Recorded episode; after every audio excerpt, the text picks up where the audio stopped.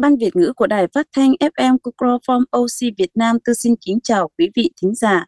Chương trình thứ 6 ngày 27 tháng 1 gồm những nội dung chính như sau. Trong phần tin Việt Nam gồm có, Chủ tịch nước Nguyễn Xuân Phúc thôi chức và người dân xóm Vạn Trài tiền phong và niềm vui trong năm mới. Trong phần tin thế giới gồm có, Trung Quốc mở cửa trở lại và BOJ mua vào lượng trái phiếu kỷ lục trong tháng 6 năm 2022. Ở phần du lịch sẽ là du lịch Oita hồi sinh sau đại dịch nhờ hỗ trợ của chính phủ. Ở phần văn hóa sẽ là tìm hiểu phép lịch sự trong cách ăn uống của người Nhật. Ở phần kết thúc của chương trình sẽ là Việt Nam thua Thái Lan ở chung kết AFF Cup. Phần bảng tin chi tiết đầu tiên là tin Việt Nam.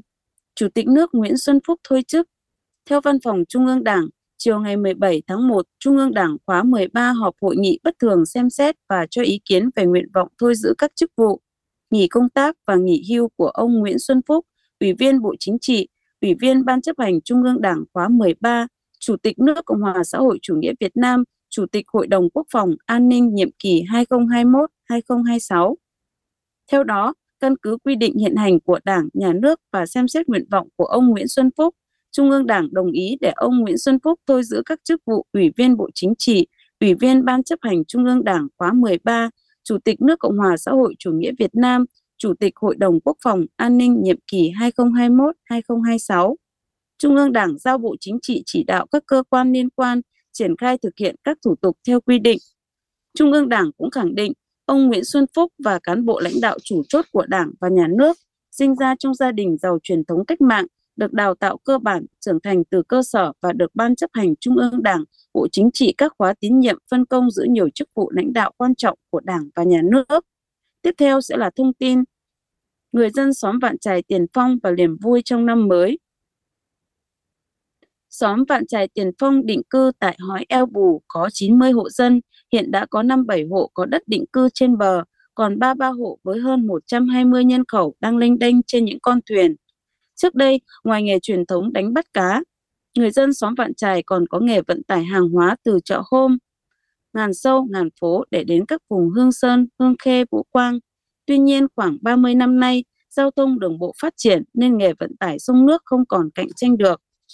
Người dân Vạn Trài Tiền Phong không chỉ đối mặt với khó khăn, vất vả mưu sinh mà điều lo lắng nhất của họ là việc học hành của con cái. Bao đời nay, người dân ở đây gần như chỉ biết được mặt chữ, các thế hệ sau này đã có nhiều cố gắng vươn lên, nhưng số lượng theo học bậc đại học cũng hạn chế. Người dân xóm trài này chỉ mong có được mảnh đất cắm rùi, được sống trong ngôi nhà đúng nghĩa để cuộc sống bất phần lênh đênh, con cái ổn định, thuận lợi hơn trong việc tìm con chữ. Ngồi trên mạn thuyền, hướng ánh mắt buồn man mác về phía làng xa, nơi có những con nhà mái đỏ. Bố của Ngô Văn Hiệp ngậm ngùi, cả cuộc đời lấy thuyền làm nhà, khó khăn vất vả cũng đã lếm trải quen rồi. Nay nhìn lại quãng đường khó khăn ấy, chúng tôi chỉ mong con cháu sau sớm được lên bờ để an cư ổn định việc học hành, có nhà cửa vững chắc, bố mẹ bọn trẻ làm cũng yên tâm, không lo cảnh con cái bơ vơ trên thuyền. Trong phần tin thế giới gồm có Trung Quốc mở cửa trở lại. Báo cáo triển vọng năm 2023, ba mặt cái gặt hái nổi bật từ việc Trung Quốc mở cửa trở lại vừa được HSBC công bố mới đây cho thấy việc Trung Quốc mở cửa trở lại gần đây sẽ tác động theo ba hướng chính trong năm 2023. Đầu tiên là du lịch. Việt Nam sẽ là một trong hai quốc gia hưởng lợi rõ ràng khi khách du lịch Trung Quốc chiếm khoảng 30% lượng du khách trước đại dịch. Mặc dù nền kinh tế Việt Nam không phụ thuộc nhiều vào du lịch như Thái Lan, nhưng không thể xem nhẹ tầm quan trọng của ngành này đối với thị trường việc làm. Tại Việt Nam, khoảng 25% lực lượng lao động làm việc trong ngành ăn uống và các ngành liên quan đến lưu trú. Trên thực tế, tỷ lệ việc làm liên quan đến du lịch nói chung ở Việt Nam là thấp nhất. Ở Philippines, Malaysia và Indonesia cao hơn đáng kể. Hai, xuất khẩu. Việt Nam cũng sẽ hưởng lợi từ xuất khẩu khi hàng xuất khẩu sang Trung Quốc sẽ không còn phải trải qua việc kiểm dịch ngặt nghiêm ngặt. Song việc mở cửa trở lại của Trung Quốc khó có thể mang lại sự thúc đẩy đáng kể cho xuất khẩu chung của ASEAN cũng như Việt Nam.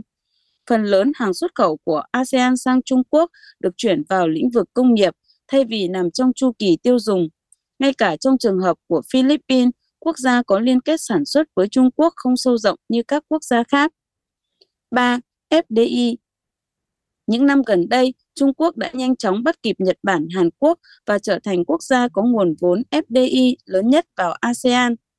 Nếu chúng ta nhìn vào lĩnh vực sản xuất, Indonesia, Việt Nam và Thái Lan đã chứng kiến sự gia tăng mạnh về tỷ trọng FDI từ Trung Quốc. Tiếp theo sẽ là thông tin BOJ mua vào lượng trái phiếu kỷ lục trong tháng 6 năm 2022. Số liệu cho thấy Ngân hàng Trung ương Nhật Bản đã mua số lượng trái phiếu chính phủ trị giá 16.200 tỷ yên trong tháng 6 năm 2022, ghi nhận mức cao kỷ lục tính theo tháng sau khi ngân hàng này tìm cách kiềm chế lợi suất dài hạn tăng vượt mức trần để đảm bảo chương trình nới lỏng tiền tệ. Nỗ lực này của BOJ nhằm duy trì mức trần 0,25% của lợi suất trái phiếu chính phủ kỳ hạn 10 năm được đưa ra do lợi suất dài hạn ở nước ngoài tăng đã kéo lợi suất trái phiếu tại Nhật Bản cao hơn. Sau nhiều năm lưới lỏng chính sách tiền tệ dưới thời thống đốc Haruhiko Kuroda, BOJ đã nắm giữ lượng trái phiếu dài kỷ lục trị giá 528.230 tỷ yên tính đến cuối tháng 6 năm 2022, gần bằng 50% số nợ tồn động của chính phủ. BOJ vẫn giữ chính sách nới lỏng tiền tệ dù cho áp lực thị trường kêu gọi điều chỉnh ngày càng tăng, trong bối cảnh ngân hàng này cho rằng lạm phát do giá hàng hóa tăng gần đây sẽ không bền vững và mục tiêu lạm phát 2% sẽ khó đạt được một cách ổn định. Trong phần du lịch sẽ là du lịch Oita hồi sinh sau đại dịch nhờ hỗ trợ của chính phủ. Theo phóng viên Thông tấn xã Việt Nam tại Tokyo, sau gần 3 năm bị thiệt hại nặng nề bởi đại dịch COVID-19, trong thời gian gần đây, ngành du lịch Nhật Bản nói chung và tỉnh Oita đang phục hồi mạnh mẽ nhờ các chính sách quyết liệt của chính phủ nước này.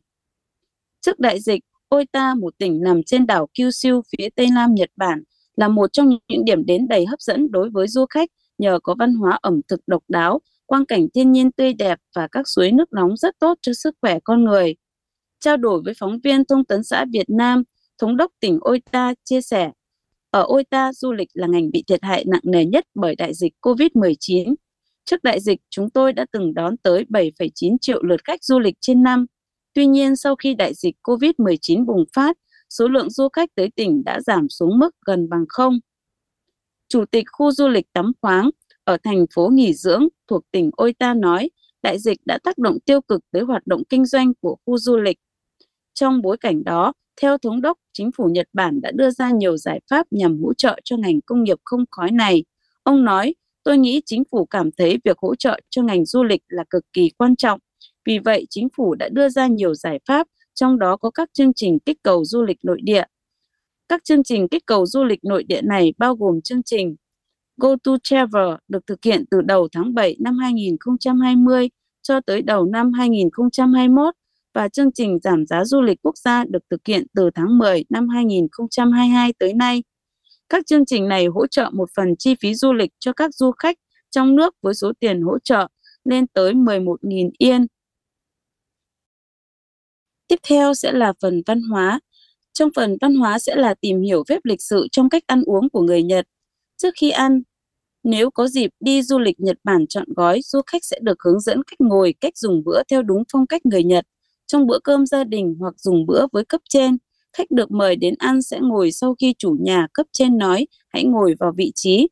Khi được mời ngồi ở vị trí nào đó, người được mời sẽ nói Shitei nghĩa là tôi xin phép và ngồi vào vị trí như đã được mời và không được phép thể hiện sự phản đối. Nếu du khách không được chủ nhà hoặc cấp trên dẫn ngồi vào một vị trí cụ thể thì hãy đợi và ngồi vào vị trí trống sau cùng.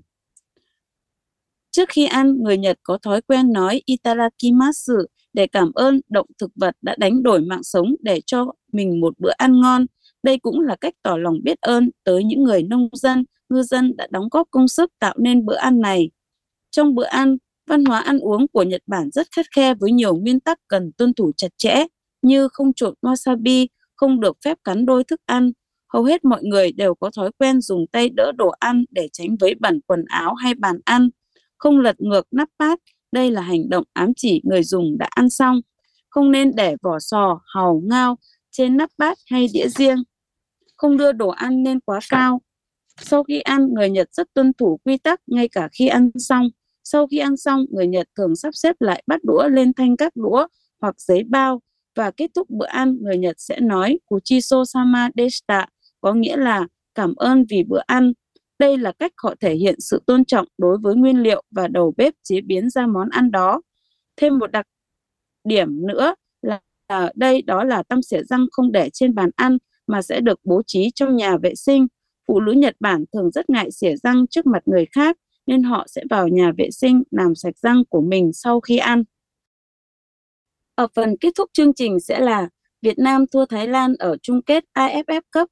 Không có cái kết trọn vẹn cho thể Bắc, huấn luyện viên thành công nhất lịch sử bóng đá Việt Nam. Ở chung kết lượt về trên sân, Việt Nam thua chủ nhà Thái Lan 0-1, chấp nhận thất bại với tổng tỷ số 2-3. Thái Lan bảo vệ thành công chức vô địch AFF Cup và lần thứ bảy lên ngôi tại giải. Chương trình đến đây là kết thúc. Cảm ơn quý vị đã theo dõi và lắng nghe chương trình. Mọi liên lạc xin quý vị gửi về kokoro.jp. Muốn nghe lại chương trình, xin quý vị hãy liên lạc đến dadico.jp. Chào tạm biệt và hẹn gặp lại ở chương trình thứ sáu tuần sau nhé.